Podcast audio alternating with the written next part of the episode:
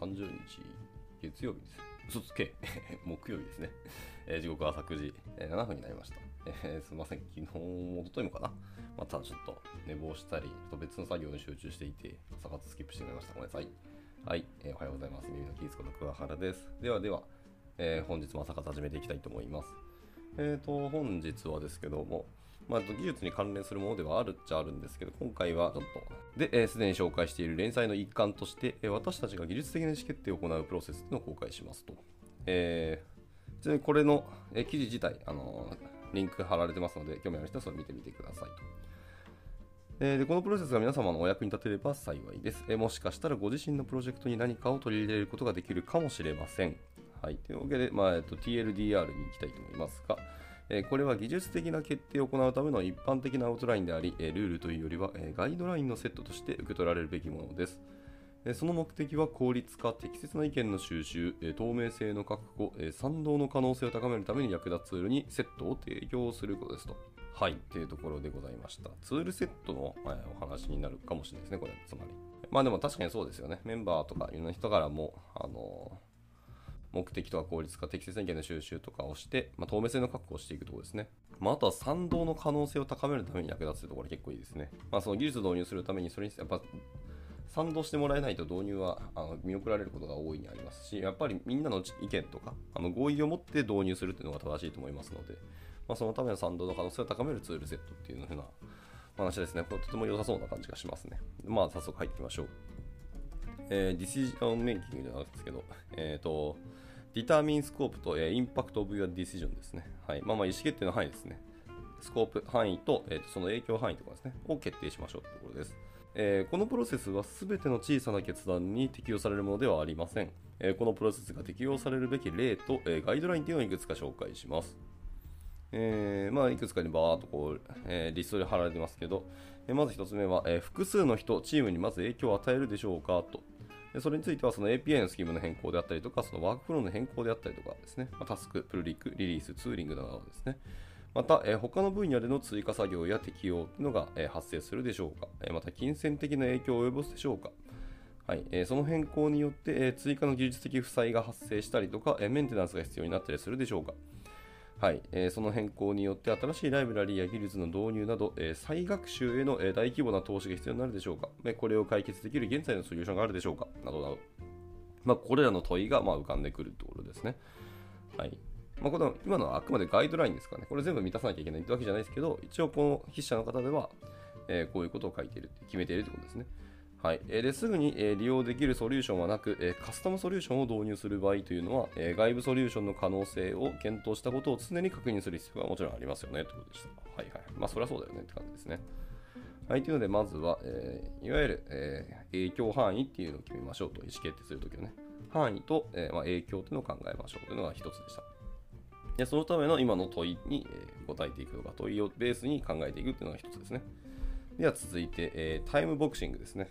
えこれは決定される内容によって大きく左右されるため、まあ、合理的なスケジュールを設定することがま必要になります。えただし、決着がつかないまま、え放置したりとか、え必要以上に長引いたりしないように、え決着までの期限を決めておくことも結構重要ですと。はい、まあ、これ痛い言葉だなと思いますね、僕にとっては。はい、今の僕にはですね。まあ、本当その通りな気がするので。プロセスですけど、今回はこう1から5までのリストだけがパッと貼られてますね。えー、1つ目は、えー、デザインドキュメントをまず作成しましょう。いわゆるテンプレート的なものですね。はい。しかもテンプレートの、えっと、リンクも貼られているので、あのまあ、ちょっと見てみましょうかね。軽く開きますけど、ああ、なるほど。マークダウンで書かれたテンプレートなんですね。はあ。で、どうでもこれを書き下すとテーブルになっていて、えー、それをバーっと見ている感じですね。ちょっとこれは後で自分の方、手元の方でこのドキュメント全部書き下してみたいと思いますけど、あのちょっと時間余りそうなので今日はね、ちょっとそのままやってしまいますね。あー、なるほど、なるほど。えいい感じですね、これ。この、まえテンプレートですけど、まあ、マークダウンでガーッと書いてあって、まあ、まず最初に Design Document Template というふうに書いてますけど、まあ、こまあ、表題のところですね。で、えっ、ー、と、まず先に High Level Overview というのを作ってると。で、それがまあテーブル構造になってて、まあ、レベルがまず1から2とかですね。で、あとセンテンスつけといて、それについて、わーっとこう、 description 書いてくださいと。であとその change size ですね。はい、変更の範囲がどれぐらいですかと。まあなんかスモール、ミディアム、ラージとかで決めていくと。あとは Affected Application ですね。はい。まあ、アプリの、まあ、影響といいますか、効果みたいなところに近い感じがしますけど。っていうところですね。アプリケーションへの効果とか影響どうですかって書いてますね。例えば、そう、 Workday とか、AGS Gateway とか、まあ、なんだらかんだらとかですね。そのまあ、デザインとチェンジのことを書いていくと。であとは、 Affected Teams ですね。はい。まあ、チームに対しても同じようなことがありますかみたいなところですね。はい。で、続いて、あと、オーナーを書いていくと。うんうん、で、え、ー、と、続いて、 participant、えー、 dividing this change ですね。はいはい。まあ、参加者とか、まあ、関係する人たちですね。を、えー、しかし dividing じゃないですね。 driving でした。はいはい。 participants driving this change ですね。はい。まあ、関係者がどういうことをしなきゃいけないってことですね。変更するためにはってことですけど。で、最後、えー、 observers ということで、まあ、いわゆる補足的なものとかですかね。っていうのを書きましょうっていうのが、えっと、まず High Level Overview だと。はい。まあ、ハイレベルっていう風につけるんですよ。マストではないらしいですね。はい。まあ、で、こうやって、まずテーブルでガーッと書いていくと。で、続いてサマリーをガーッと書いていく感じですね。その、で、続いて、プロポーズソリューションですね。はは。解決の提案というのを書くと。えー、まずはキーコンシダレーションで、まあ、この解決策のコアとなるところを書いていって、で、アーキテクチャオーバービューですね。はい、これもアーキテクチャのま概要とかをガーって書いていくと。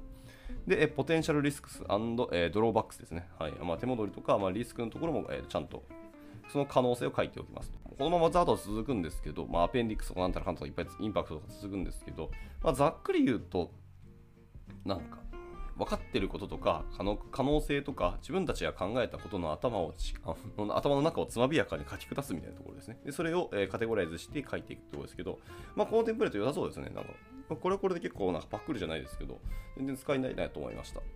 でこれは別にあの今のこのディシジョンメイキングあの意思決定のところの話だけではなくて、あのまあ、技術選定の話もそうですし、実際にあの機能についてあの、アプリケーションとかシステム開発の機能開発におけるその設計のなんかドキュメントとか、まあ、その議論するドキュメントとして残すのこれは結構ありかもしれないですね。かなり分かりやすくなると思います。まあ、な書くな文章が結構長いかもしれないですけど、まあ、これはこれでいいんじゃないかなというふうに聞きましたので、うんとなんかうまいことこう導入してみたいなと僕も思いました。はい。えー、じゃあ戻りますね。はい。はいはいはいはい。じゃあ戻りまして、えっ、ー、と、プロセスの話ですね、の続きいきたいと思いますけど、まあ、まず最初はそのデザインドキュメントですね。まあ、設計書に近いところですけど、っていうのを作成しましょうと。で、続いて2つ目が、えー、変更に影響を受けるすべ、えー、ての人に、え、文章を確認してもらうと。はい。先物ドキュメントを、えー、影響ある人すべてに読んでもらって確認してくださいということ委託する感じですね。で続いて3つ目が、えー、その検討、提案を検討して決定を下すためのワーキング、えー、グループっていうのを結成すると。はで、4番、えー、ディシジョンミーティング、はい、決定会議ですね。で、会議で決定すると。で、最後5つ目、えー、決定結果の、えー、さっきのドキュメントですね。設計書への記載をすると。はいはいはい。で、えー、終了するということですね。5つのプロセスを、えー、辿っていこうと。あー、なかなか面白いですね。で、また、えー、続いてですね、えー、Roles in a Decision Making Process と。はい、意思決定プロセスにおける役割っていうのを次は決めてますけど、えーと、いわゆるこのテーブル構造になってますね。えー、 role と、えー、 responsibilities っていう風な2つに分けてますと。で、 role の方は大きく3つですね、分かれています。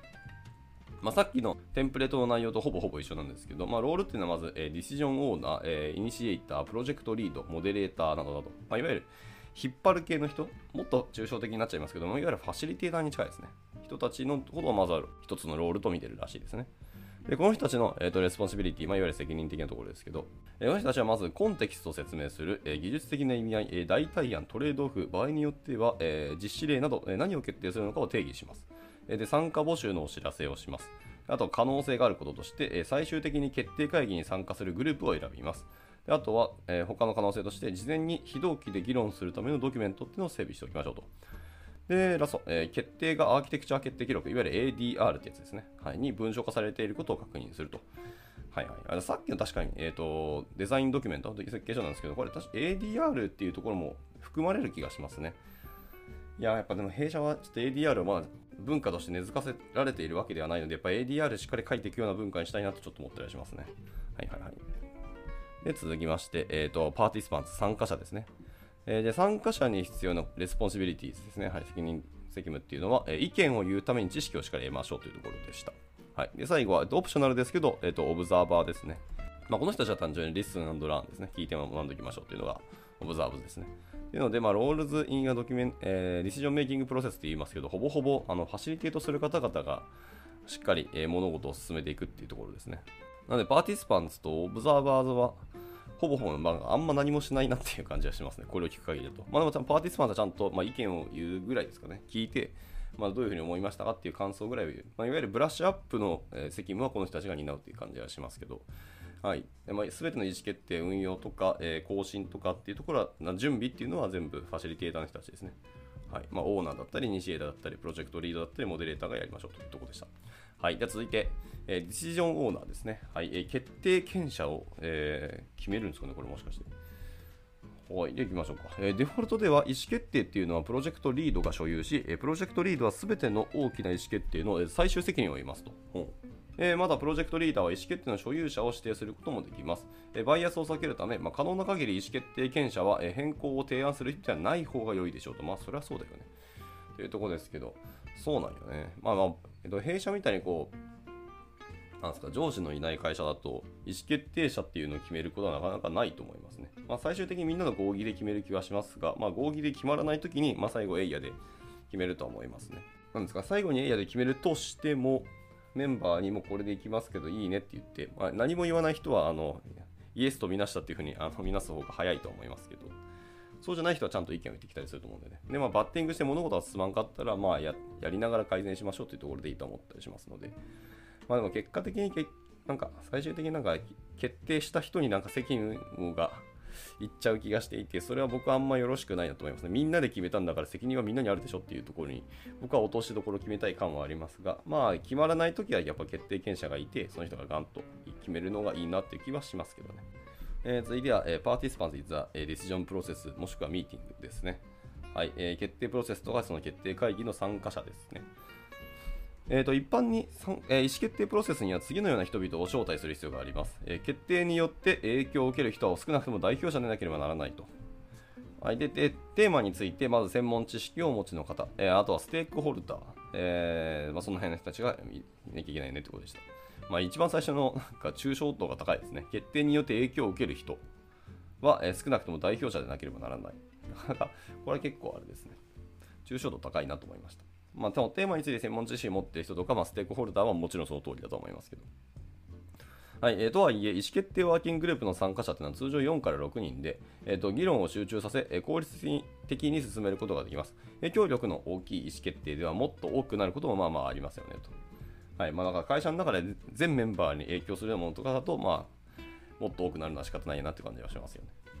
はい。で、えっと議論に興味がある人は、オブザーバーとして参加することもできます。えただし、意思決定者が何らかの理由で、オブザーバーを意思決定会議から排除している場合は、まあ、例外ですと。まあ、例外であるべきだとも言ってます。まあまあ、それは仕方ないですね。単なるガヤだったりとか、あのー、イチャモン漬けの人たちだったりしたら、それは排除した方がいいですし、まあ、逆もあると思ってて、すごく建設的なあのお話とかを、あのそのオブザーバーの人たちが意見を出すんだったら、それはもう完全にパーティスパンツとして参加してくださいみたいな感じになるかもしれないですね。まあ、難しいところですけど、まあ、第三者としてのその目線でのお話をするっていうのは一つの中ではないと思ってますね。はい。というところで、まあ、ここは難しいですね。オブザーバーの人たちにどこまで発言を許すかっていうのは、その会議とか場における設計だと思いますけど、まあ、そういうのをどこまで許可するかっていうのは結構バランスが求められる気がしますね。では続いて、えっ、ー、と、ハイインパクトディシジョンですね。はい。まあ、インパクトのある決断というところですけど、えー、意思決定のインパクトが非常に大きい場合、以下のようなベストプラクティスがありますと。えー、今回4つですね。えー、1つ目は、より早く、より頻繁に、より多くの読者にまず伝えましょう。え、2つ目、え、ギルドのミーティングやその他のライブイベントで、そのトピックを発表する。え、文章だけではなくてということですね。え、3つ目、え、さらに人々が質問やコメントをすることができるドキュメントを提供する。はいはい。で最後4つ目、え、決定会議にもっと多くのオブザーバーを参加させることができるようにするということですね。うんうんうん。やっぱでもオブザーバーはなんだかんだ受け入れる方がいいってことですね、これは。でもそれはそのハイインパクトディシジョンだからかもしれないですね。影響がでかいし、インパクトもあるんだから、まあ、いろんな人の意見を先に聞いておくのはいい話ですね。あ続いて、えー、コミットメントです。トピックの中には複雑で準備が必要なものもあります。そのような場合、決定権者は参加者が異なる点について議論し、自分の見解を説明できるような文章を事前に設定することで期待されますと。参加者がこれを怠ると、オブザーバーとしての参加は別として、決定会議に参加することができなくなります。うん、うん、うん。でこれにより、えー、全ての参加者に情報が提供され、そのテーマに対するコミットメントが、表示されることになりますと。まあ、これもこれでそうだなって感じですね。はい、じゃあ続いて、えっ、ー、と、アーギュメンツですね。まあ、いわゆるその論考とか、まあ、考えていることですね。で、はい。えーと、建設的な議論、えー、集団的な経験、えー、選択肢の探求というのは実りある確かな意思決定の根源でありますと。えー、その意味で全ての議論というのは次のようなものでなければなりませんと。え3つですね。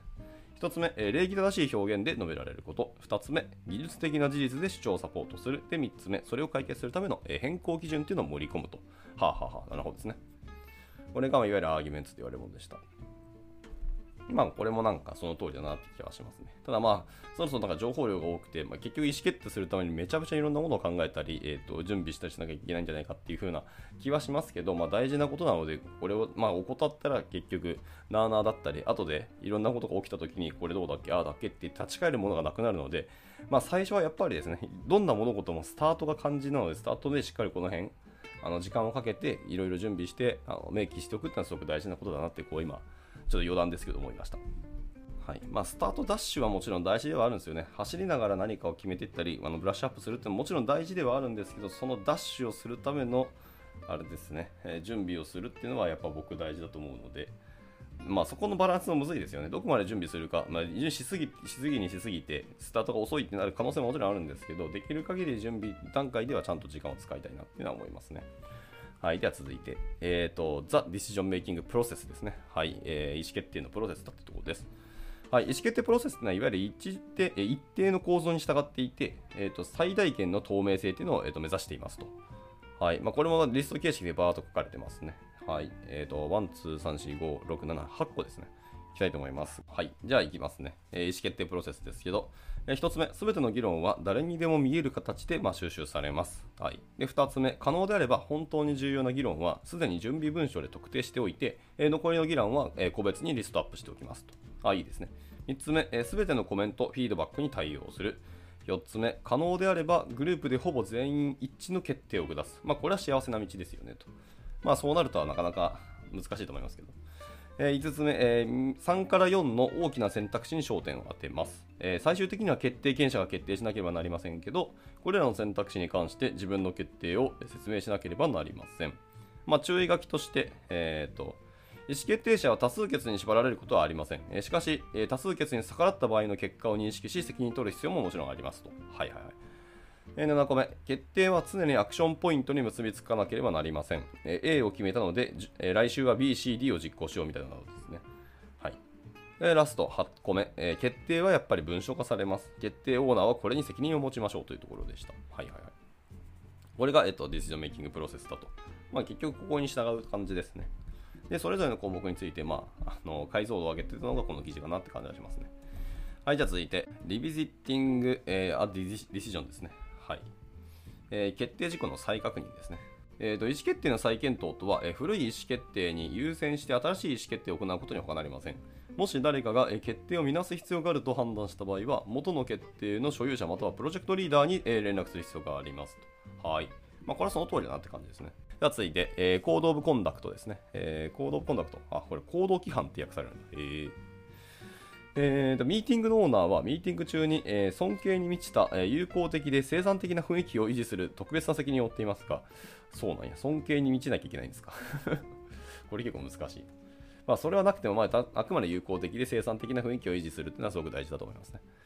はい。で、これは参加者全員の仕事でもありますと。はあはあはあ、参加者側にもそれを求めると。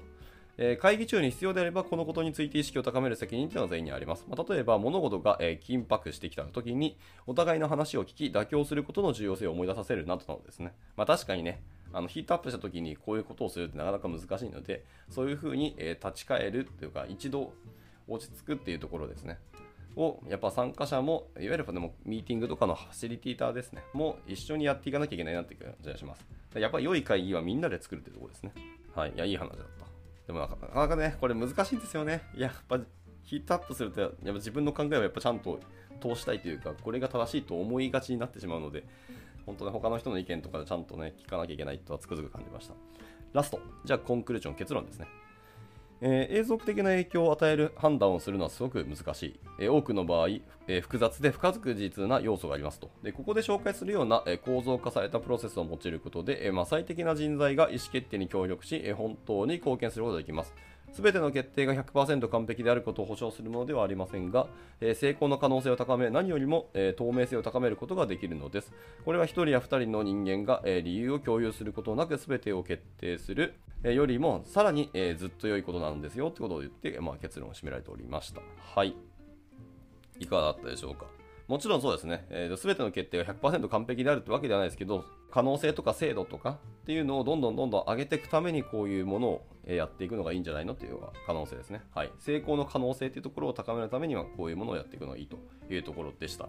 まあなんかすごく共感も大きかったし、僕はその途中で見たそのテンプレートですね。マクダウンのテンプレート、僕はこれすごくいいなと思ったので、まあ、なんかこれを今後の、僕も結構その組織開発のお話で仕事することが多いってまあ冒頭に述べたんですけど、その場の時にもこういうドキュメントを作って先に皆さんに聞いてみたりとか、ミーティングでこれどうしようかっていうのを決めていくっていうのはしっかりやっぱややろうとなった、あれかじめ思い、改めて思いました。一応あれですね。